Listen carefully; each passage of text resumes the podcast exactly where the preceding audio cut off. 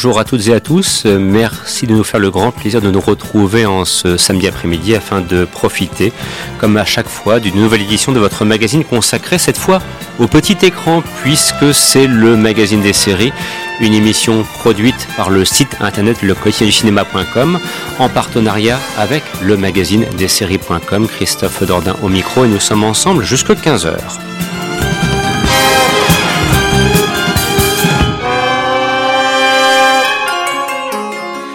Et encore une émission euh, bien riche qui s'annonce. Je serai accompagné par euh, Victor Van de Katsi qui fait ses grands débuts autour de la table avec le magazine des séries, mais c'est un habitué au long cours dans le cadre du magazine consacré au cinéma qu'est Les Aventures Salles Obscures. Et puis à ses côtés, vous entendrez Dominique Canday, Christophe Villard, Emmanuel Franck et François Vestine. Alors, en sachant que le sommaire, je vous le disais, donc euh, sera on ne peut plus complet puisqu'il sera question de l'édition en DVD des têtes brûlées, mais plus précisément en Blu-ray chez les fans de films. Nous évoquerons aussi pas mal de programmes qui sont diffusés actuellement par Netflix, tel Maniac par exemple, ou bien encore Désenchanté. Il sera aussi question de la série Ozark et puis euh, on en profitera aussi pour vous proposer un petit florilège en fin de parcours si nous y arrivons. C'est notre mission impossible, comme à chaque fois que le magazine des séries, pour quelques petits conseils pratiques. Bref, vous l'aurez compris, donc c'est, nous l'espérons en tout cas, une émission de qualité que nous allons vous proposer dès maintenant et dont on espère aussi qu'elle vous fera le plus grand plaisir dans le cadre donc de ce programme qui vous permet d'en savoir un petit peu plus sur l'actualité du petit écran. Et d'ailleurs, nous commençons tout de suite avec ceci. We are poor little lambs who have lost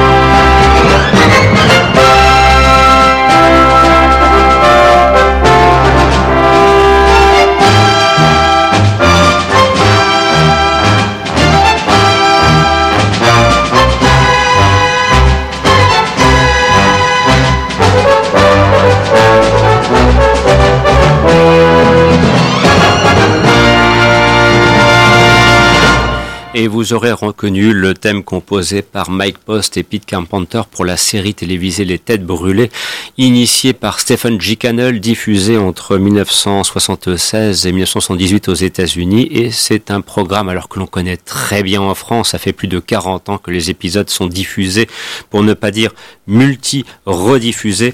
Mais le plaisir est toujours intact que de retrouver Robert Conrad dans le rôle de Papy Boyington avec sa joyeuse bande, de retrouver le camarade Mick incarné par le comédien Red West, de retrouver Barbac, le chien, bon, défunt depuis, mais on a toujours plaisir à, revoir, donc Meatball en anglais, un hein, Barbac en français, voilà.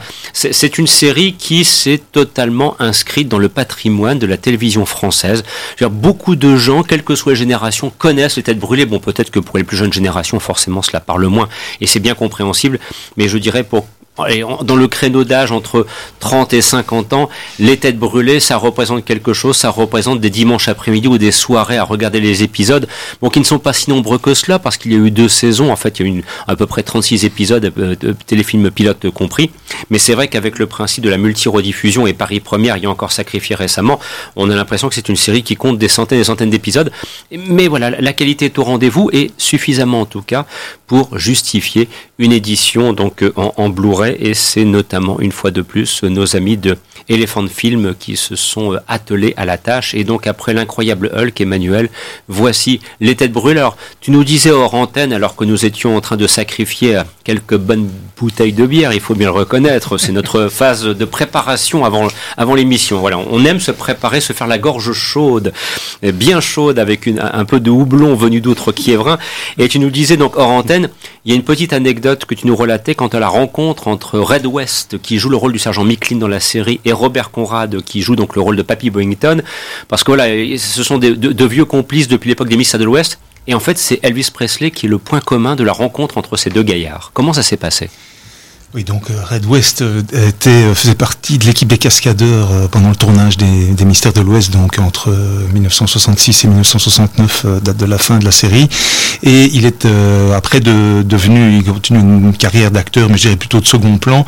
Il est devenu garde du corps de Elvis Presley. Donc pendant les, je crois fin des années 60, l'incident a eu lieu, si on peut parler d'incident. Donc il jouait une sorte de partie de rugby dans un entre copains avec euh, avec Red West et euh, donc Elvis Presley, le King euh, est arrivé, donc ils ont joué et puis à un moment Conrad a essayé de, faire tomber Presley au sol et il s'est ramassé un immense plaquage de Red West qui était garde du corps jusqu'au bout.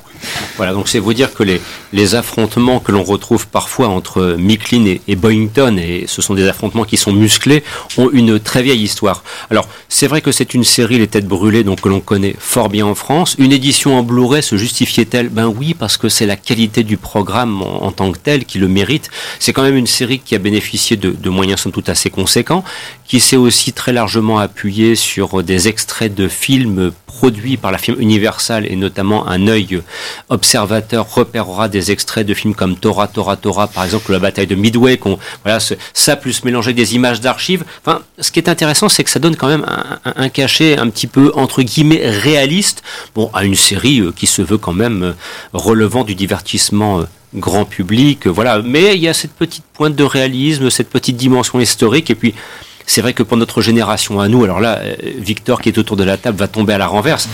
Il fut un temps, dans les années 70, où la télévision était en noir et blanc. Je sais pas si tu vois un petit peu la, la, télévision en noir et blanc.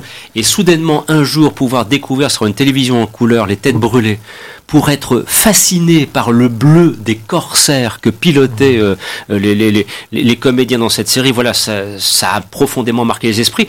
Et puis, il faut aussi s'appuyer sur la popularité de Robert Conrad en France. Les séries interprétées par Robert Conrad en France des 70 et 80, à chaque fois, ça ramassait un très large, très très large public. Emmanuel. Tu parles des corsaires, mais arrête-moi si je me trompe, il me semble que Robert Conrad, suite au tournage des Têtes Brûlées, s'est pris de passion pour l'aviation et s'était acheté un vrai corsaire, je pense, et a piloté euh, après des, avions de ligne. Mais... exactement. Donc c'est vraiment euh, quelqu'un qui a s'est pris au goût euh, de, de, de, cette courte série donc que l'on peut voir actuellement, que, comment dirais-je, édité en Blu-ray chez les Fun Film. Je sais pas si éventuellement quelqu'un souhaite partager un petit souvenir. Peut-être d'ailleurs le premier moment où, où les Têtes Brûlées sont apparus et Dominique. Ah bah c'est non, mais c'est la musique, le générique qui t'a passé là, c'était incroyable, non? Puis c'était une bande de potes, enfin qui avait qui ressemblait pas à des soldats en plus. Il y avait des gros des petits enfin. Mm. mais c'est vrai que ça il y avait un côté historique un petit peu comme dans enfin, ça faisait succès dans la MASH quoi qui était aussi une série comique mais dans un univers bah, très sombre en fait puisque c'était c'était la guerre, c'est tragique. On voyait des morts, mais ça nous, on, riait en voyant une série, mais alors qu'on savait que nous derrière, on était gamins, ça ne nous touchait pas plus que ça, quoi.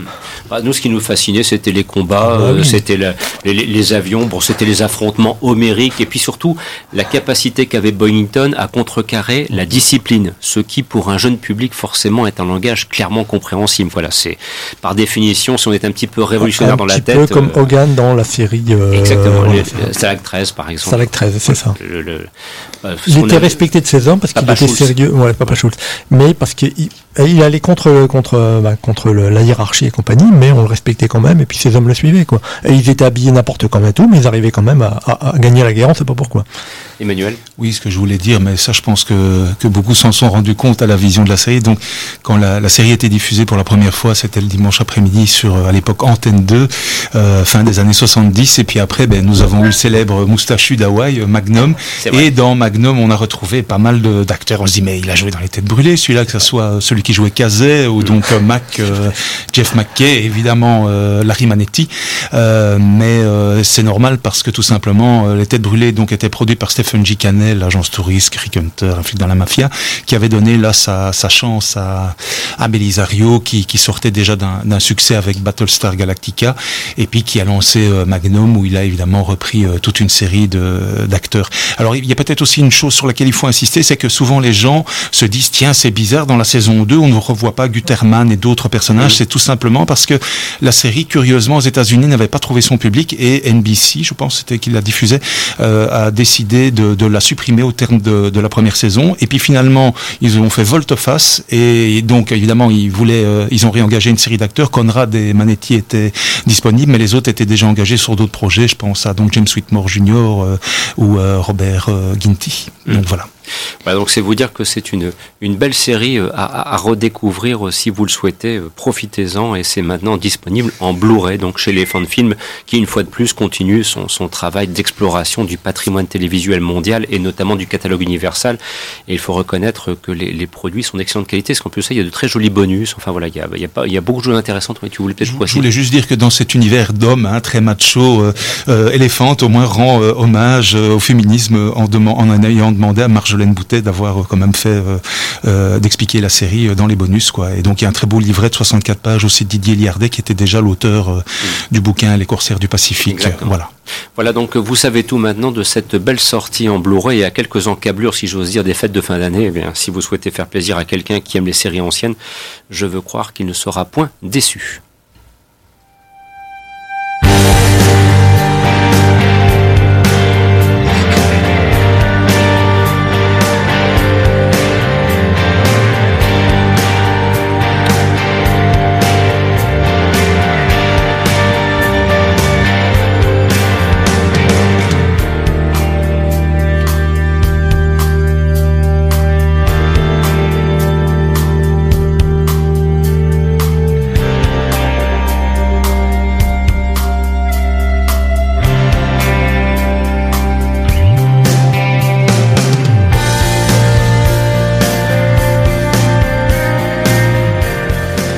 Et alors que nous entendons quelques mesures, quelques notes extraits de la bande originale de la série télévisée Maniac, le moment est venu pour nous de revenir aux séries d'actualité et notamment celles qui sont diffusées sur Netflix avec d'ailleurs, il faut bien le reconnaître, un, joli casting. Alors voilà, c'est le deuxième thème que nous souhaitions aborder dans le cadre de cette nouvelle édition du magazine des séries. Place désormais donc à, Maniac que l'on peut découvrir depuis maintenant il y a quelques semaines pour Netflix France. Et c'est vrai que c'est une série euh, ben, qui a sa profondeur profonde originalité. Alors, qui souhaite éventuellement euh, ouvrir euh, ben, allez, Christophe, et puis peut-être après Victor poursuivre sur, sur Maniac, s'il te plaît. Euh, bah alors, comment j'ai découvert la série? De, deux façons. Déjà, je crois que c'est François qui, en avait, qui l'avait évoqué. Il dit qu'est-ce que c'est que cette série qu'il faut regarder. J'ai vu ça partout dans la rue sur des panneaux publicitaires. Effectivement, j'ai eu le même coup puisqu'effectivement après en sortant dans, les sur on avait des affiches partout donc c'était intrigant et alors c'est vrai qu'au départ avec un titre pareil, je me suis dit encore une série avec un serial killer, c'est pas pour moi et euh, au final ça n'a rien à voir. Il faut savoir que à l'origine c'est une série euh, enfin c'est inspiré d'une série norvégienne qui date de 2014 qui porte ce nom-là et qui effectivement euh, dans la série originale on comprend on va dire pourquoi elle s'appelle Maniac c'est déjà un peu moins vrai dans, la série actuelle euh, alors moi, ce qui m'embête beaucoup, c'est de dévoiler le, scénario. Donc je, je, vais à la limite euh, vous laisser euh, en parler. Mais, ce que moi, moi, je prends toujours plaisir quand je découvre une œuvre, c'est de, de, ne rien savoir ce qui s'est passé quand j'ai découvert la série. Donc j'ai vraiment apprécié d'être surpris. Et bon, même si on lit, on lit, on lit un petit peu l'histoire, on, on, je pense qu'on sera surpris quand même. Mais je trouve que c'est intéressant de finalement de, de la découvrir sans, sans, sans, sans, rien savoir sur cette bah, série. On découvre très vite que le personnage principal, qui est interprété par Jonah Hill, est une espèce de schizophrène, on va dire, qui ne voit pas la réalité de la même façon que nous, ni que sa famille. Sa famille le tient un petit peu à l'écart. Il, y a une séquence très amusante, on voit une photo de famille, non, un, tableau fait par un peintre de la famille, et, lui, ils n'avaient pas, envie de l'intégrer à ce moment-là, ou peut-être qu'il était dans un hôpital, on ne sait pas. Donc il y a une toute petite photo de lui à côté du tableau. C'est plein de petites séquences comme ça, et c'est à peu près tout ce qu'on peut raconter de la série, parce que c'est l'histoire d'un... On suit un gars, un peu bizarre, il rencontre une fille qui est un peu bizarre, et ils font des trucs un peu bizarres. Et de... Ça résume bien. Ça résume bien la série, je crois. Je ne veux pas spoiler. Euh. Dans, la série, je ne veux faire aucune révélation. C'est pas que je veux pas, c'est que je peux pas. Je suis incapable de pitcher cette série. Voilà. Il se passe des trucs de fou. Sauf de préciser que, euh, Christophe, si tu ne l'as pas rappelé, que c'est adapté d'une euh, d'une série qui a été produite en Norvège. Oui, oui, c'est ce que je disais. Alors, j'ai vu la bande-annonce de la série originale. Ça n'a entre guillemets rien à voir. Ils sont vraiment partis de, du concept très basique et ils l'ont adapté complètement. Ça n'a, il n'y a plus de lien en direct. Alors Victor, comment l'as-tu reçu, Maniac? Alors euh, Maniac, c'est euh, ouais, c'est comment je suis, je suis un peu mitigé devant. Je sais que j'ai beaucoup, euh, je sais que j'ai beaucoup apprécié euh, suivre ces deux personnages qui sont superbement joués par Jonah Hill et Emma Stone. Mais moi, le, y a j'ai eu un principal souci, c'est que j'ai vraiment l'impression de voir une série qui est trop écrasée peut-être par euh, des influences visuelles et euh, scénaristiques. Visuelles et sonores. Et sonores, ouais, parce que euh, donc la série, elle a été créée par la version américaine a été créée par Patrick Somerville et Kari Joji Fukunaga. Mhm. Et en fait, j'ai eu l'impression qu'ils se sont dit, bah tiens on a ce scénario, euh, on a cette série euh, norvégienne qui, euh, on a ce matériel de base. Et ils se sont dit, bah tiens, qu'est-ce que t'adores comme film? Bah j'adore Inception, j'adore Cloud Atlas, et j'adore tout ce qu'on fait des réalisateurs comme Michel Gondry ou Spike Jones. Donc on, on se retrouve devant un univers qui certes est très joli et plaisant à regarder, mais qu'on a vraiment cette euh, un peu ce sentiment de regarder une pub en fait et une longue pub de étalée en une saison de 10 épisodes. Pourquoi? Ben euh, pour au final un pitch qui nous parle de choses qu'on a vu euh, qu'on a vu de nombreuses fois telles que le deuil, telles que accepter ses maladies mentales et Oh, ouais, on se dit tout ça pour ça en fait. C'est, c'est, j'ai pas détesté regarder, euh, regarder Maniac. Au contraire, je trouve que c'est quand même une série qui mérite son attention. Et euh, si on fait vraiment pas gaffe à ces, euh, à ce côté des influences, tout ça, c'est vraiment quelque chose que que je peux inviter à découvrir. Mais voilà, c'est vraiment ce.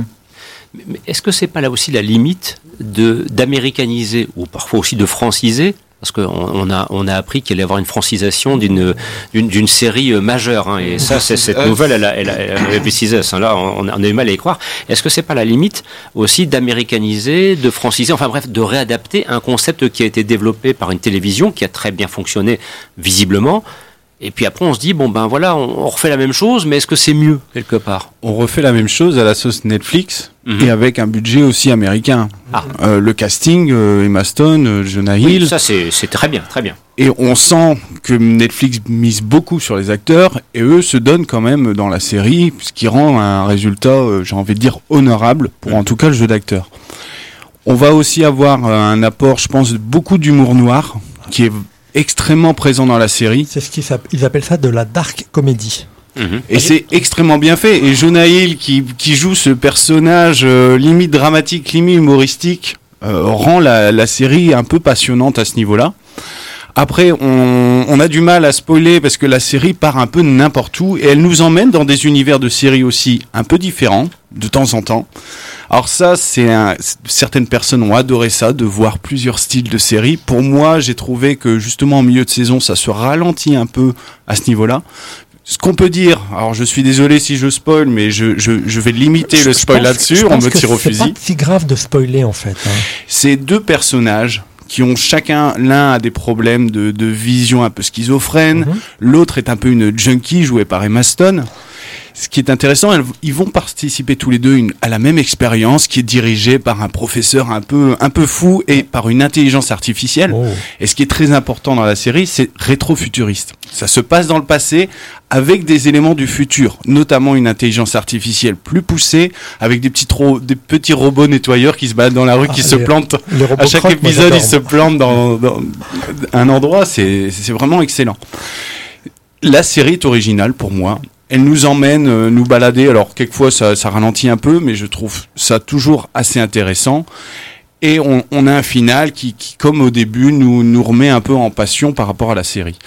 Apparemment, il n'y aura pas de deuxième saison, donc on est vraiment sur un format qui a été édité, prévu pour être tourné et fini. Donc, moi, je trouve c'est intéressant, ça vaut le coup. Et Netflix a quand même beaucoup investi là-dessus, ça se regarde. C'est toute une branche de personnages tous plus brancs que les uns que les autres. Ça m'a rappelé beaucoup les, les, trois saisons de Fargo que j'ai regardé il y a pas longtemps.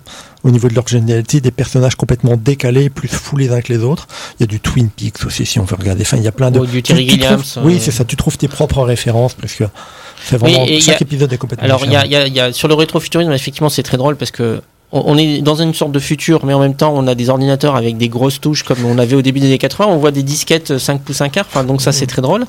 Euh, ce qui expliquait le, le créateur, c'est qu'ils ont imaginé cet univers rétrofuturiste euh, pour éviter de devoir filmer des gens tripoter leur smartphone euh, comme on le verrait aujourd'hui, euh, et que ça, c'était un peu agaçant. Euh, et il y a beaucoup de références effectivement au cinéma qui sont directes ou indirectes. Et euh, apparemment, je a disais du qu'il y a, aussi. oui, il y a, il y a une, on par exemple, il y a une, la table dans, dans le dans, dans le- dans l'espace où ils vont être pas mal, euh, qui est apparemment celle de d'Alien. Donc euh, pour les Exact. connaisseurs. Voilà, mais il y a plein de références. On parle aussi à un moment dans, dans la série des McMurphy. Apparemment, c'est une référence à Vol au-dessus d'un nid de coucou. Exactement. Euh, voilà, donc euh, vraiment, c'est une très très riche au niveau visuel. Euh, donc le, le directeur de la photographie, donc c'est euh, c'est aussi le réalisateur. La, la musique, il y a de la musique en permanence et des morceaux de musique qui collent à chaque fois. Parce qu'il y a une- il y a des espèces de flash, je sais pas si c'est des flashbacks ou pas, mais on se retrouve à différentes époques, les années 70, etc.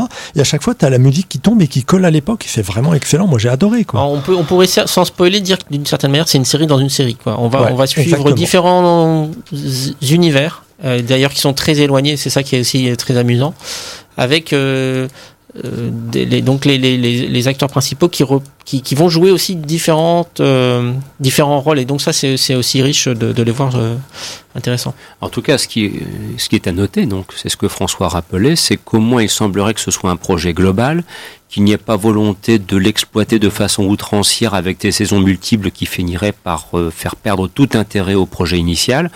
Donc, si au moins, puisque c'est une adaptation, puisque c'est pas le terme reboot serait peut-être exagéré, mais enfin une relecture, dirons-nous, pour être plus simple, de, ce projet euh, de série d'origine norvégienne. Bon, si effectivement ça se concentre sur 8 ou 10 épisodes et c'est tout, tant mieux. Parce que ce qui est un petit peu gênant, c'est quand on reprend des projets puis qu'on finit par les diluer, les déliter à l'infini pour euh, exploiter un Et filon. ça, c'est un gros défaut Ça, a. c'est parfois le défaut aussi qu'a Netflix. Hein, faut Oui, et, bah, je, je, enfin, je veux pas spoiler, donc je vais pas citer de série, mais il y a une série que j'ai regardée pendant, pendant l'été, où on dit bon bah c'est bon, au bout de la, la- du dixième épisode, on va, on va conclure. Bah non, on nous, on nous, on nous fait un La- cliffhanger. laquelle tu, tu peux, tu peux je, dénoncer. sais, hein. je sais, je sais, monsieur. Condor. Voilà, Condor. Voilà. Bon, bah donc euh, Condor, euh, ça ne t'a pas plu. Bah, ça m'a pas plu à cause de ça, sur, en particulier. Euh, après, euh, ça pourrait, euh, euh, il pourrait faire une deuxième saison et finir, et, voilà. Mais c'est un peu dommage de devoir euh, faire tirer sur la ficelle comme ça. Alors sur ce, je me dois de donner le premier coup d'accélérateur et je vais solliciter David pour le faire. Trop de séries sur votre disque dur? Écoutez-nous, on fait le tri.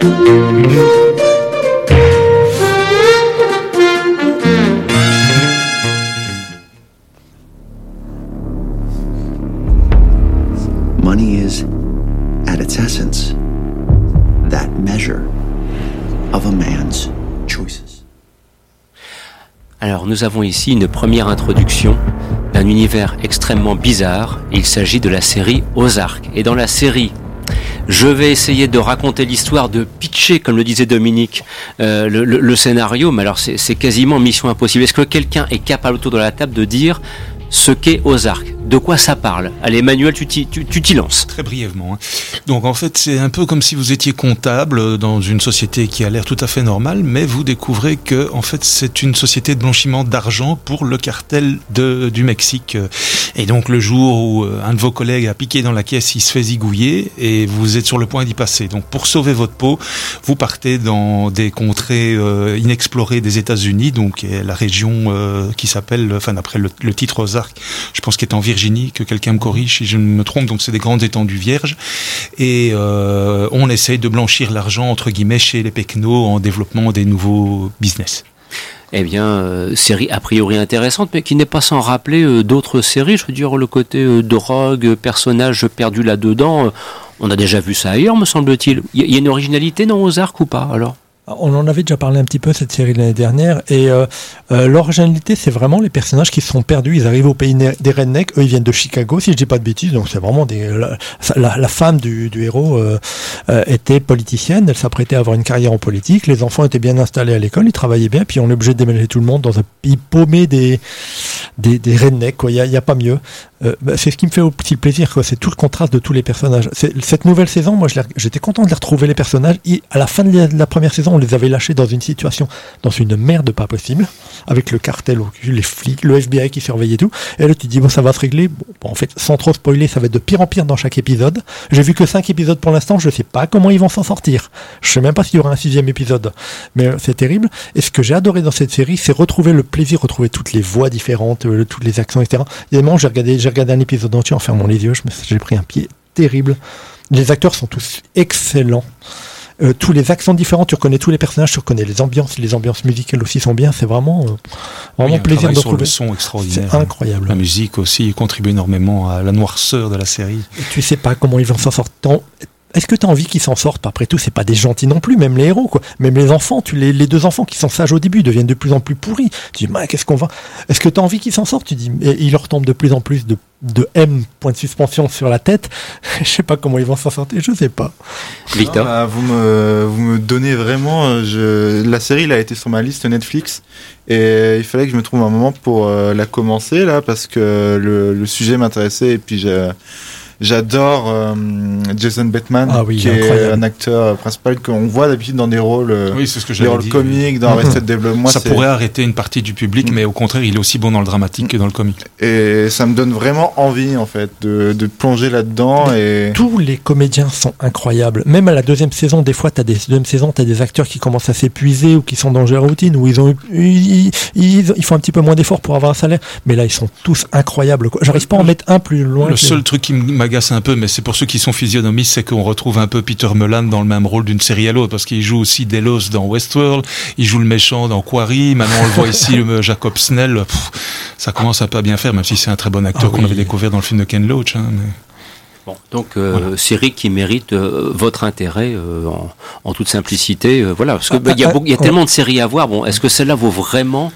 la première saison, certainement. La, saison 2, moi je suis plus mitigé parce qu'il y a commence. Oui. mais moi j'ai tout vu, mais je trouvais que la première euh, moitié est pas mal, mais mais après ça tourne un petit peu en rond avec les avec le couple là de Redneck, les Snell. On sait, euh, on essaie de nous emmener sur des fausses pistes qui n'en sont pas et ça, ça ça, commence déjà un petit peu à s'essouffler. enfin, tu, m'en parleras, mais un gros coup de je dirais plus la première saison. Jason Batman en tant qu'acteur, oui, son personnage, il encaisse des coups. Il, on le voit à l'écran, il a un visage impassible et il apprend des nouvelles absolument terribles, les, plus, les pires les unes que les autres, et son visage, il arrive à rester complètement impassible. J'adore ces personnages. que la saison 2, quand même, en termes de tension, qu'il y avait sur elle est plus faible au niveau de la première saison, sans tel moins l'effet de surprise, oui. En tout cas, euh, je, je profite de l'opportunité, puisqu'on évoque la saison 2 de Ozark, de, de, de faire un, petit aparté, un bref aparté, euh, Emmanuel, par rapport à, un article que tu as écrit dans quel, euh, il y a quelque temps maintenant, à propos donc de Luke Cage, la, la, saison 2, simplement pour en dire un mot, et puis pour faire du teaser et vous dire que dans quelques instants, il sera question de l'interview de Carlton Cuse pour la série télévisée, le reboot des aventures de, de Jack Ryan, d'après le roman de Tom Clancy. Mais, mais pour l'instant, Allez, un petit chemin de traverse, Emmanuel, si tu, si tu l'autorises, donc concernant Luke Cage, la saison 2, puisque tu as l'occasion de publier un article qu'on a relayé sur quotidienducinéma.com et sur le magazine des séries. Alors, que penser de cette euh, série qui fait partie du long, très très long catalogue euh, Marvel et ainsi de suite? Enfin voilà, il, y a, y a profusion dans le genre. Je, je, je m'y étais remis avec les pieds de plomb, parce que la première saison m'avait un peu fatigué, comme euh, malheureusement les autres séries Marvel de Netflix à part peut-être d'Ardeville, quoi que la deuxième saison, je trouvais était plutôt ratée par rapport à la première, c'est qu'il tire aussi, on en parlait là tout de suite, sur le filon, et donc on se dit, il gagnerait à faire, oui, bons épisodes, plutôt que 13 bof bof, où on sent qu'il y a des longueurs, euh, compagnie. Mais là, curieusement, je trouve que la saison 2 est meilleure que la première, parce qu'ils ont mieux défini les enjeux, il y a un méchant plus charismatique, il y a des retournements de situation qui ne sont pas prévisibles, et Mike euh, Colter assume toujours bien le, le, job en tant que Malabar, même si on peut rigoler un petit peu, euh, aller des combats, parce qu'on voit qu'il est un peu lourd et qu'il a du mal. Bon, ça c'est un détail.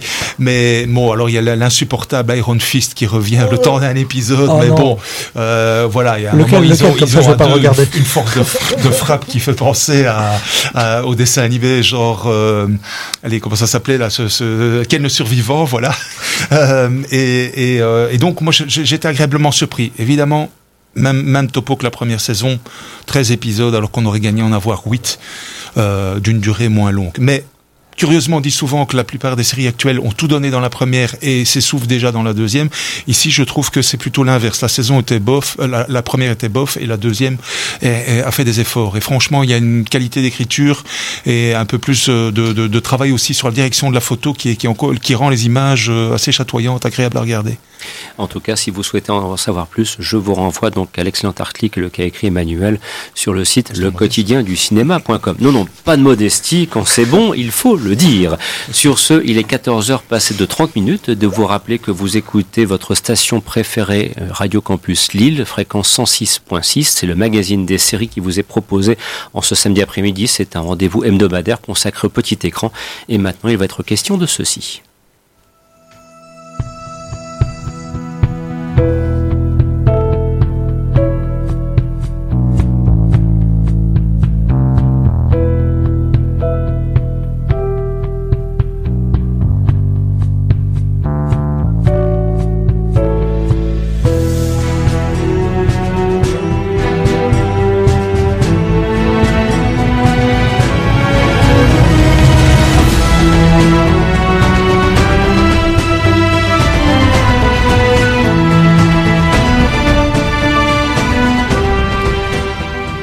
Vous aurez peut-être reconnu, euh, si vous avez Amazon, euh, le thème de la série télévisée euh, Jack Ryan, le reboot d'après les romans de Tom Clancy. Alors c'est vrai que le personnage de Jack Ryan a une longue histoire. C'est quelqu'un qui existe à la fois en livre, mais aussi au cinéma depuis déjà bien longtemps.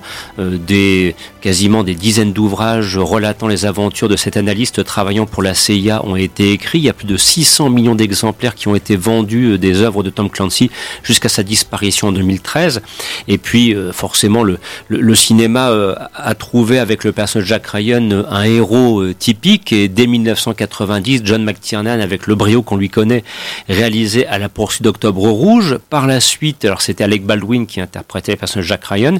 Et puis ensuite, c'est Harrison Ford qui s'y est collé à deux reprises dans Jeux de guerre et Danger immédiat, réalisé par Philip Noyce dans les années 92-94, qui sont de bons produits cinématographiques grand public. Il y a Ben Affleck également qui a sacrifié à cela dans la somme de toutes les peurs de Phil Allen Robinson. Mais là, soudainement autour de la table, je commence à faire rire à, à l'évoquer de cette référence. C'est juste Ben Affleck qui nous fait rire. Voilà, c'est bon, bref. Mais, mais, oui. mais, bon, Ben Affleck derrière la caméra et devant la caméra, euh, c'est autre chose. Hein, long débat.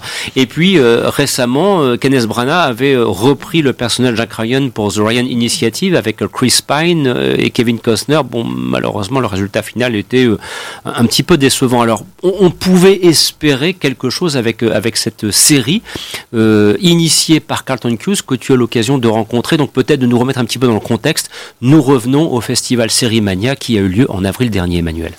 Oui, donc il y avait plusieurs invités au festival Sérimania, dont le fameux euh, homme au slip jaune et Bobby Ewing, donc Patrick Duffy, qu'on a eu l'occasion, euh, l'interview que nous avons eu l'occasion de passer il y a, il y a 15 jours. Euh, et donc, un des autres invités prestigieux, il y avait également Chris Brancato, le, créateur de Narcos, et Carlton Cuse. Alors, pour le grand public, c'est peut-être un nom qui ne dit rien, parce qu'il ne se met pas en vedette, je dirais, à la fin de ses séries, sous forme de petits films comme Stephen G. Cannell, qui tapait à la machine et, et tirait la feuille, qui faisait le C de Cannell mais euh, si vous pensez à Don Johnson ou à certains euh, euh, Personne perdue sur une île, Lost, mm. Nash Bridges, ben, c'est lui qui était derrière. Et alors, ça c'était peut-être des œuvres de, de, de, télé, entre guillemets, comme il disait, plutôt mainstream, ordinaire. Mais il a, il a fait un excellent euh, reboot de la, de, du personnage de Norman Bates dans la série Bates Motel qu'on a eu l'occasion euh, d'évoquer ici autour de la table plusieurs fois. Et donc là, en fait, euh, l'interview a eu lieu le 1er mai 2018 à la Chambre de commerce de, de Lille, dans le cadre du, du, du festival Sérimania. Et on a découvert un homme très gentil euh, qui, euh, qui était euh, très professionnel et en même temps très disponible. Voilà, écoutons-le. Première intervention donc portant sur les personnages de cette série adaptée des romans de Tom Clancy, donc Jack Ryan. C'est une histoire originale. On a pris trois personnages du monde de Tom Clancy on les a même euh, réimaginé ces personnages avec euh, mon co-créateur uh, Graham Roland.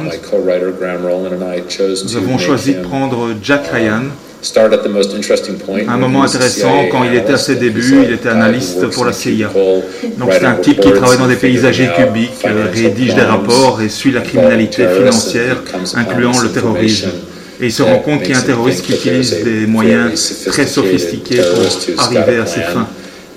Et il en résulte que comme il a des informations que personne d'autre n'a, il est envoyé sur le terrain. C'est vraiment un type habitué à être assis derrière un bureau qui se trouve sur le terrain comme agent euh, d'opération pour la première fois.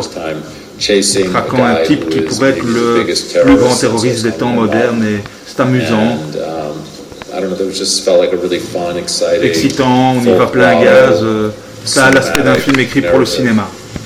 Alors, de reconnaître d'ailleurs une chose, c'est qu'en ce sens, la série respecte ce que les films eux-mêmes avaient fait, c'est-à-dire que Jack Ryan est véritablement propulsé sur le terrain alors qu'il n'a pas les, prédispositions, je dirais même physiques. Euh, voilà, c'est pas un agent de terrain euh, formé pour aller faire du combat au corps à corps et mitrailler tout ce qui bouge. C'est un analyste travaillant pour la CIA qui est obligé d'aller sur le terrain Bon, d'ailleurs, un petit peu euh, à l'image d'une Carrie Mathison de Homeland. Hein. On ne peut pas s'empêcher d'y penser. Alors, euh, à propos de ces personnages, notamment, et, du comédien, qui incarne cette fois donc Jack Ryan dans, dans la série télévisée Donc, c'est euh, le jeune John Krasinski. Au départ, moi, j'ai eu un petit peu de mal parce que j'étais obsédé par son gros nez. Il a un énorme nez. oh, Mais je trouve qu'il fait un peu penser à Harrison, à Harrison Ford jeune. Et donc, donc voilà. Mais, mais c'est pas tout à fait vrai qu'il n'avait aucune formation parce qu'on le voit en flashback, donc il a été soldat euh, en Afghanistan et donc il a été euh, grièvement blessé au, dos dans la série. Et donc euh, en fait il a il a des, problèmes de dos qui l'empêchent d'être un vrai un vrai agent, on va dire. C'est pas un commando, c'est pas un Navy Non, non, non c'était un troufion, enfin je veux dire un, simple soldat de terre, oui bien sûr. Alors ça c'était donc un, premier aspect que l'on abordait dans le cadre de cette interview. Et puis il y a aussi question de, de la diffusion. Alors pourquoi évoquer le streaming? Alors là présente-nous un petit peu ce qu'on va entendre dans quelques instants et que Carlton Hughes développe cette idée de streaming par rapport à la, à la série? Oui, mais donc on lui a posé la question euh, en quoi euh, c'est différent de travailler pour euh, une chaîne de réseau genre ABC pour lequel il a fait Lost ou Bridges et le streaming donc Amazon et il va nous l'expliquer tout de suite. C'est essentiellement pour des raisons à la fois économiques mais également de public qui est plus nombreux. Oui, absolument. Travailler pour une compagnie qui diffuse en streaming, c'est comme faire un film de cinéma. Ce qui s'est passé, c'est que le milieu du cinéma et de la télévision ont convergé. Maintenant, il n'y a plus qu'un spectre avec euh, donc toute une gamme de contenus à petit budget, vite produits par ici. Et d'un autre côté, il y a des séries haut de gamme, faites avec des vedettes de cinéma pour être diffusées en streaming ou sur le câble, donc toujours dans ce spectre. Ce qui s'est passé avec Jack Ryan, sur lequel j'ai travaillé pendant trois ans. En trois ans, sur euh, la télévision de réseau, j'aurais produit 66 épisodes d'une série. Et ici, j'ai fait 8 heures en trois ans. Donc euh, tout le travail et l'investissement qui auraient été mis dans 66 épisodes de télé de réseau l'ont maintenant été dans 8 heures pour une série.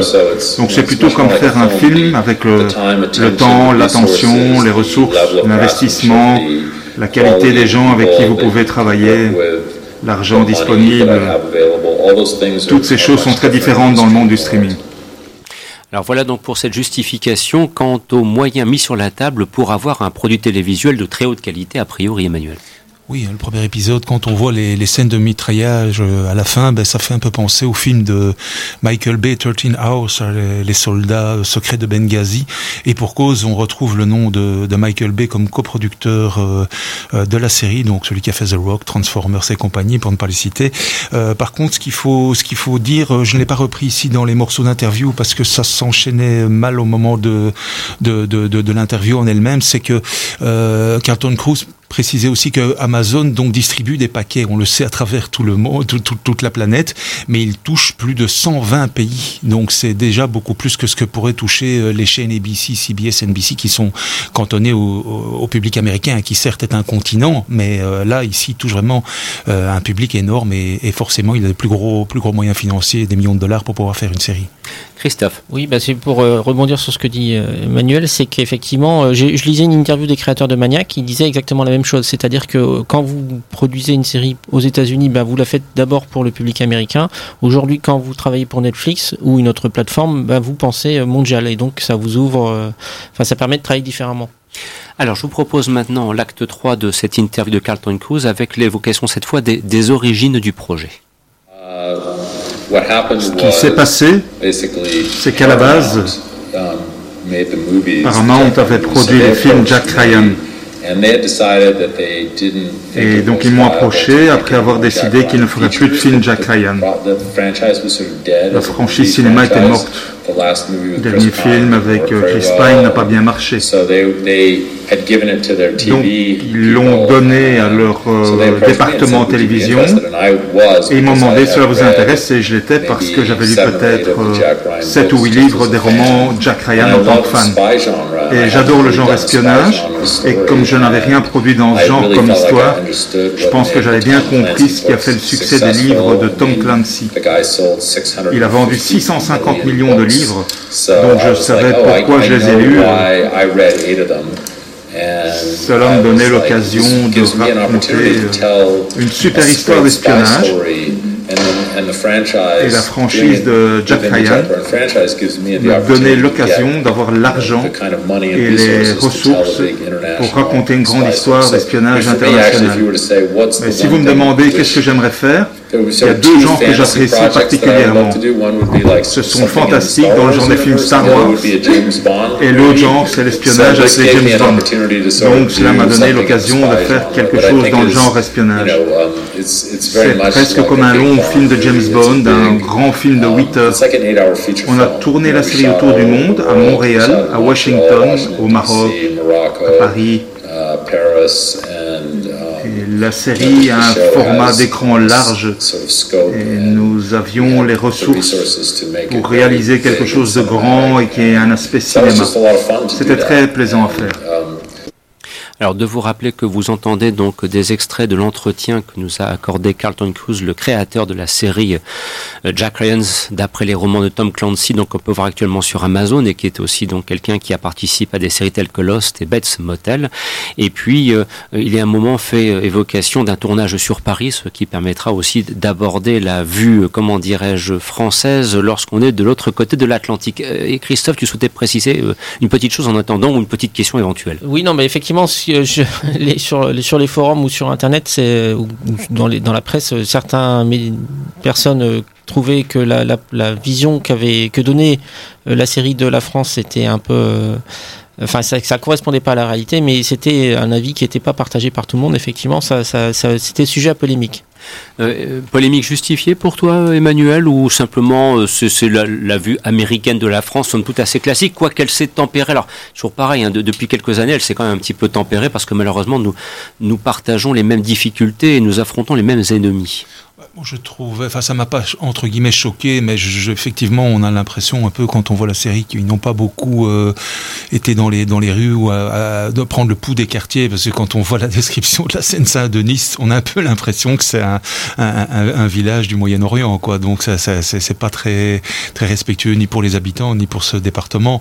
Euh, alors évidemment on a droit aux flics euh, un peu racistes clichés qui qui se fâchent avec Wendell Pierce, donc le chef noir gris de, de Jack Ryan, mais euh, bon, euh, ça n'occupe qu'une petite partie de, la série. Par contre, c'est contrebalancé par euh, le personnage de la femme du mm. terroriste qui s'enfuit, qui est, je trouve, très attachante et, très bien dépeinte. C'est une femme qui porte le foulard, qui sauve ses enfants, mais qui a, quelque chose de, bien dessiné, qui a, qui, a, une réelle épaisseur comme personnage. Et donc la série est un peu ambiguë à ce niveau-là, je dirais. De toutes les adaptations, de toutes les versions, enfin, les visites en France qu'on peut voir dans certaines séries françaises, américaines, que ça soit action ou pas, c'est peut-être pour l'instant ce que j'ai vu de moins, de, de plus supportable, quoi. Parce qu'on entre vraiment, on, apprend à connaître les personnages. Il y a des longues séquences, normalement, avec la, la flic française, je ne sais plus comment elle s'appelle, qui est très bien jouée et qui explique un petit peu, qui, qui, donne la vision française euh, des différentes races, etc., de la situation politique dans cet temps. Je trouve que dans la série, l'action prend une part très intéressante, mais c'est sur toutes les relations entre les personnages qui sont vraiment mises en avant. Entre les hiérarchies, entre les, les flics, les flics étrangers, français, etc. Même les terroristes, les terroristes avec les flics et les terroristes entre eux. Faudrait peut-être rappeler aussi que la la série donc n'est pas du tout une adaptation des romans de Tom Mhm. Clancy et se centre sur trois personnages qui est Jack Ryan, son supérieur Greer, et la petite amie de Jack Ryan qui est dans la série épidémiologiste, alors que dans les bouquins c'est une chirurgienne de l'œil. Oui, eh ben, je pour rebondir sur ce qu'a dit Emmanuel, c'est justement sur la scène Saint-Denis, justement, certains disaient, euh, avaient la même, euh, les mêmes propos que Emmanuel, mais certains disaient non, au contraire, euh, moi je connais bien ces quartiers et c'est- plutôt réaliste. Et donc c'est pour ça qu'il y a- c'est encore pire. Oui, et donc ça, en fonction de, de- de- du point de vue ou de, de ce qu'on connaît de la- de- d'un environnement, bah, on va pas juger de la même façon. Et alors ce que moi j'avais trouvé intéressant aussi dans la série, c'était qu'il y avait un personnage qui est... alors c'est un militaire américain qui travaille dans une, dans une salle euh, avec d'autres personnes où ils doivent euh, contrôler des drones. Oui. Et euh, bah, leur mission c'est de, de tuer des, des terroristes. euh, Ça fait i- penser un peu au film Good Kill avec Ethan. Hawke. hein, identifié et euh, l'un des personnages donc lui va, va se rendre compte de en fait qu'il a qu'il a tué un innocent et, et- et va jusqu'à euh, aller là-bas pour, euh, pour rencontrer la famille pour euh, enfin essayer de se C'est marrant, c'est un personnage. processus de rédemption. C'est un ouais. personnage très secondaire, mais qui est presque très. bah, que tu peux, suivre, tu peux suivre la série pratiquement que, que pour lui, c'est très intéressant. Et c'est ça que j'ai trouvé intéressant dans la série, c'est qu'on n'est pas, on n'a pas un focus sur Jack Ryan constamment, et on va, on va suivre des, une, plus ou moins une aventure et un- une sorte de scène euh, politique euh, en Syrie. On, on a des passages aussi aux États-Unis, beaucoup en France. Euh, ça, c'est, c'était vraiment, c'est quelque chose que j'ai bien aimé dans On la n'est pas série. dans 24 heures, ou même ça se passe en 24 heures, pratiquement dans, dans un seul quartier ou dans une seule ville, c'est clair. Alors je vous propose d'entendre la dernière intervention, donc la dernière étape de cette interview de Carlton Hughes, d'annoncer aussi une chose parce que le temps qui nous reste fait que je suis obligé de prendre des décisions radicales. Je vous propose de déplacer à dans quelques semaines l'évocation de la série Désenchantée, la série d'animation Désenchantée, de façon à permettre un tour de table qui permettra quelques suggestions heureuses de programmes télévisés que vous souhaitez suivre. Pour l'instant, dernier acte de cet entretien, de cette rencontre avec Carlton Hughes, le créateur de la série Jack Ryan. On a parlé avec de nombreux experts. Et plus particulièrement, on a trouvé un expert de la CIA, Dave Chastain. Et c'était une coïncidence extraordinaire, il tombait au bon moment. Parce que le plus grand des hasards, il est marié à une amie à moi. euh, Donc sa femme, c'est une dame appelée Nicole Perlman, la scénariste qui a écrit Les Gardiens de la Galaxie. Et donc Dave travaillait à la CIA, mais il a d'abord travaillé à Wall Street comme euh, analyste financier. Et il est parti travailler pour la CIA. Il a suivi la même carrière à la base que Jack Ryan. Il a quitté la CIA et maintenant il travaille pour la ville de San Francisco euh, pour la protéger contre le cybercrime. Mais il nous a vraiment beaucoup aidé. C'était très important de rendre Jack Ryan authentique. Donc si vous suivez l'histoire, vous devez avoir le sentiment de vous plonger dans ce monde et, et comprendre ce que c'est euh, qu'être un agent de la CIA travaillant sur une affaire. Et donc il a vraiment été d'un grand secours. On a aussi passé beaucoup de temps à la CIA, on avait des réunions avec des agents qu'on a rencontrés et des, des agents infiltrés sur le terrain qui ne nous ont pas donné leur vrai nom. On a aussi eu des consultants islamiques euh, qui se sont assurés que le méchant qui était islamique euh, euh, le soit.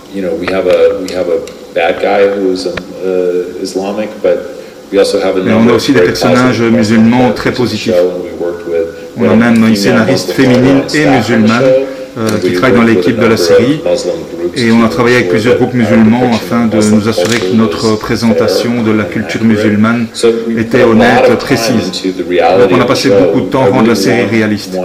Je voulais vraiment que, comme dans les romans de Tom Clancy que j'ai lus, on ait ce sentiment de voyage authentique dans ce monde et j'ai senti que c'était important que le spectateur ait cette expérience aussi euh, en regardant la série. Série réaliste, Emmanuel? Vraiment? En tout cas, pour euh, ce qui est de la peinture, de la manière dont fonctionnent les services secrets, je pense, euh, sur base de ce que vient de dire Carlton Hughes. Maintenant, ce qui est très amusant, si vous prenez le temps de mettre sur pause la fin du générique, on peut lire euh, The CIA doesn't approve or endorse the production. of this series. Donc ça, forcément, voilà, ça, ça, fait toujours sourire. Donc euh, là, pour ceux qui ne comprennent pas bien l'anglais, la CIA donc euh, n'autorise ni n'approuve, euh, comme le film Chips d'ailleurs, oui. hein, le California Highway Patrol. Ouais, donc, bah, donc voilà, mais ils mais, vont pas s'engager. Voilà. Par contre, il y a un fait quand même euh, assez rare euh, dans la production de cette série, c'est qu'alors qu'elle n'a même pas encore été diffusée, donc vu qu'elle est disponible sur la plateforme Amazon Premium depuis le 31 août, eh bien Amazon avait déjà commandé une deuxième saison alors que la première saison n'avait même pas été diffusée. Et elle est déjà en tournage. Oui, oui, ça sera à Moscou, sans spoiler, parce qu'on voit que c'est ça sur la fin. Alors, je peux pas m'empêcher de faire un commentaire parce que je sais bien que Ben Affleck a joué dans, oh. pour, du Tom Clancy et du coup on se permet un choix d'acteur un, un, peu original, j'ai envie de dire. Parce que John Krasin Krasinski, ça reste quand même une figure plus ou moins euh, labellée à l'humour. Enfin, Jim. Jim de The Office. Et alors je dis pas qu'il joue mal le rôle, mais on peut pas s'empêcher de voir quand il essaie de faire un regard méchant, il a toujours une tête de nounours et c'est un peu perturbant dans cet univers que Amazon a pris soin d'investir de l'argent pour que ça soit justement réaliste en France, en Syrie, etc. Il y a, il y a quand même une petite balance. un acteur plus charismatique pour, en fait. Et, et, dernière chose, il y a quand même, ça parle de terrorisme. On a des scènes en, en France qui peuvent éventuellement ou euh, être perturbantes pour certaines personnes. Faux. Ah oui si vous avez connu des personnes qui ont été victimes d'attentats, faut peut-être pas regarder la série. Oui. Ouais. Ouais.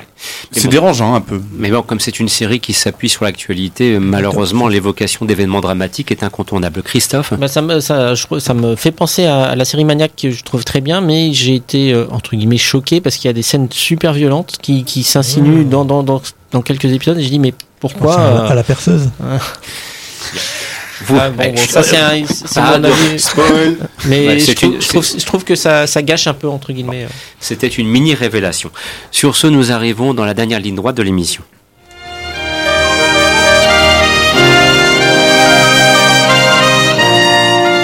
Mes chers compatriotes, c'est Jacques à l'appareil. Je profite de l'occasion pour vous conseiller vivement le magazine des séries.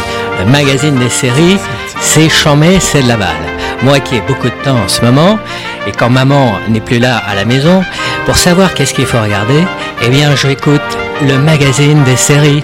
Vive la République et vive le magazine des séries. Et c'est donc avec la bénédiction présidentielle. Mon Dieu, mon Dieu. Bonjour Fouad Boudard. Bonjour Fouad qui est en train de œuvrer pour le quotidien du Merci. cinéma du côté du festival Ciné Comédie. Alors sur Chose Serge Ami, puisqu'il nous disait qu'on a du temps libre euh, comme un certain président à la retraite pour regarder la, la télévision, les bons conseils, allez Dominique pour ah bon, On va rester un petit peu dans le tourisme. Alors ça, déjà, euh, ça va, la série dont on vient de parler, ça m'avait un peu rappelé The Looming Tower, je sais pas si on en avait parlé, cette série qui rappelait un peu, qui expliquait le, toute l'historique du 11 septembre. Daniels, voilà, c'était très historique. Et dans le même genre, donc une série euh, qui, bah, que Christophe écouté tout à l'heure, qui s'appelle Condor. Condor qui est tiré, alors ça rappelle, moi ça m'a rappelé tout de suite le film Les Trois Jours du Condor avec Robert Redford bien sûr, qui est tiré de série de bouquins et la série reprend exactement la même histoire. Et euh, alors peut-être qu'il faut pas regarder la fin parce qu'effectivement une deuxième saison c'est pas avant, mais c'est plutôt une bonne surprise cette série avec un, un petit point commun entre les deux c'est que les deux personnages principaux sont des analystes, donc des informaticiens. C'est un métier que je connais bien, j'en connais plein des informaticiens, mais des informaticiens bâtis comme ça avec un corps sculpté. Donc euh, Condor c'est pareil. On voit le type se lever au matin, euh, tu vois comme il attends un informaticien ça ressemble pas à ça mon gars, je suis désolé. Hein. Bon, oui, oui la série est cache Wells, là, dont tu m'avais parlé, le Ouais, mec, non. il sortait de la.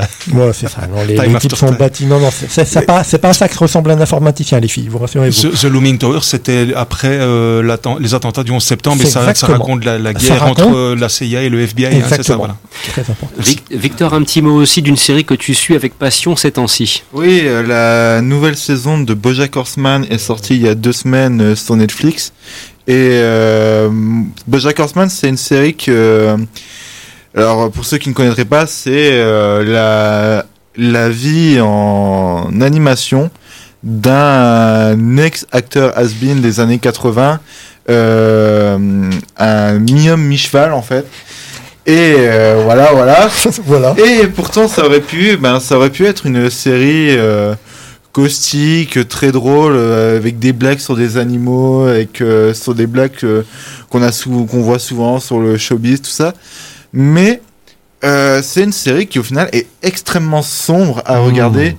Euh, on parle quand même de choses euh, absolument horribles à, à suivre dans cette vie euh, brisé de ce personnage et qui est un personnage qui peut être aussi qui est à la fois attachant mais surtout très antipathique et en fait la saison cette nouvelle saison elle a eu le coup de génie de répondre à tous ceux euh, qui idolâtrait euh, en idéalisant le personnage de Bojack, qui est un personnage qui a, certes, on s'attache à lui, mais a beaucoup de failles et euh, commet des choses au fil des saisons, ou tente de commettre des choses qui sont euh, moralement euh, très discutables. Et toute cette saison, en fait, va, va réfléchir sur ça, sur comment doit-on apprécier un personnage d'anti-héros au sein d'une série. Et euh, ça nous donne vraiment un grand coup en pleine figure. C'est c'est très on se sent très mal en fait au fil des épisodes et jusqu'à la jusqu'à la dernière seconde de cette saison, c'est vraiment ça te met KO. Christophe. Alors imaginez, vous quittez l'émission de, le plateau, le studio euh, pour l'émission de radio, vous prenez un avion pour aller aux États-Unis. Et quand vous arrivez aux États-Unis, vous n'êtes plus en 2018, mais 5 ans plus tard. C'est ce qui arrive aux, personnages de Manifest, euh, qui font pas de la radio, mais c'est une famille. En gros, euh, certains vont devoir prendre un autre vol parce que le, vol euh, qu'ils avaient devaient prendre un, retard. Et donc trois des personnages vont prendre le vol plus tard et euh, finalement, quand ils arrivent, on, dit mais attendez, euh, votre votre vol a disparu depuis 5 ans. Donc on ne sait pas ce qui s'est passé pendant 5 ans. C'est eux, ceux qui étaient dans l'avion, euh, n'ont pas vu de, de, différence. Mais euh, alors et du coup, dans, dans, dans, la famille, par exemple, la mère de, de, de l'héroïne est décédée entre temps, etc. Elle, son copain s'est remis avec une autre personne. Donc j'ai juste vu le, le, les premières minutes du pilote qui, dont, dont qui a été diffusé cette semaine aux États-Unis. Mais donc c'est une série intrigante à, découvrir, manifeste. Enfin, on peut penser à Flash Forward, hein, dans le genre, enfin Lost. Euh. Mais je ne sais pas si ça va être tourné vers le fantastique ou, ou, ou, pas, finalement. François. Une autre série euh, qui parle un peu d'avion, euh, qui s'appelle Wrecked, Les Rescapés. Alors là, c'est pour du parti BS, c'est disponible aussi sur Warner TV. C'est une sorte de parodie de l'émission, enfin de la série Lost. Et on est actuellement, il travaille sur la troisième saison, je pense qu'elle est en cours de diffusion.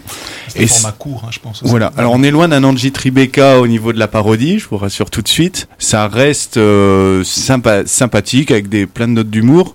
Et surtout la série arrive à plus ou moins s'évoluer au niveau des saisons. Donc c'est assez intéressant. Les personnages ont un charisme très bas et ont l'air très oh, bof. Mais on s'attache quand même à, à, ces personnages, qui est, ce qui est assez sympathique. Euh, alors, ce qu'il faudrait découvrir aussi, euh, une série de la BBC qui arrive sur Netflix, c'est Bodyguard, que Dominique a, eu l'occasion de voir déjà. Et euh, aussi, tant que c'est disponible sur Arte, euh, de découvrir la saison 2 de, de Petit Quinquin. Rien à voir avec le film de Costner. Coin Coin et Les Inhumains, qui est complètement hallucinante. Bodyguard, ça n'a rien à voir. Et puis en plus, j'étais à Londres ce week-end, j'ai vu le dernier épisode là-bas. C'est vraiment, on est dans le même genre, c'est actuel, c'est autour du terrorisme. Et il y a eu beaucoup de polémiques, ça a parlé beaucoup dans la presse et même dans les bars en Angleterre à cause de la fin. mais je peux rien dire justement, mais c'est terrible. Mais à suivre quand ça arrivera sur Netflix qui sera bientôt disponible sur Netflix. ça va arriver, oui. On aura l'occasion d'en reparler ultérieurement euh, au hasard de prochaines émissions parce que maintenant, ça y est, c'est arrivé. Nous sommes au terme de ce programme. Mission accomplie ou presque, une fois de plus.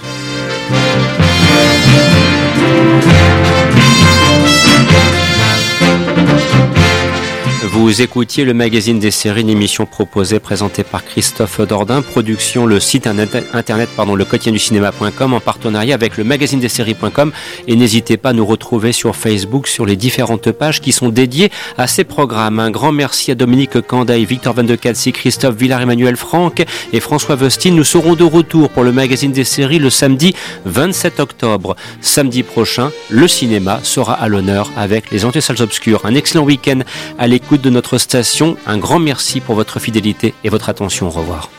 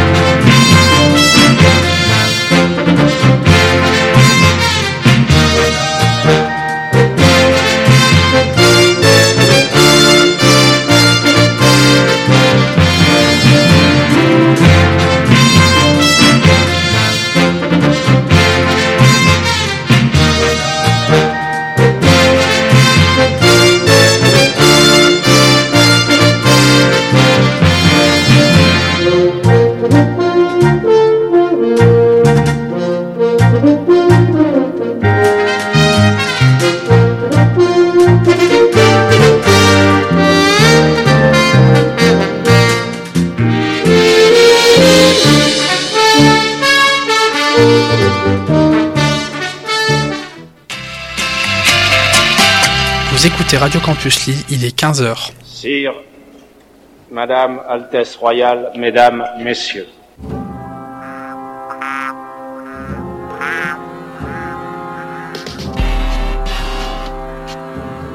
Life's but a walking shadow, a poor player that struts and frets his hour upon the stage.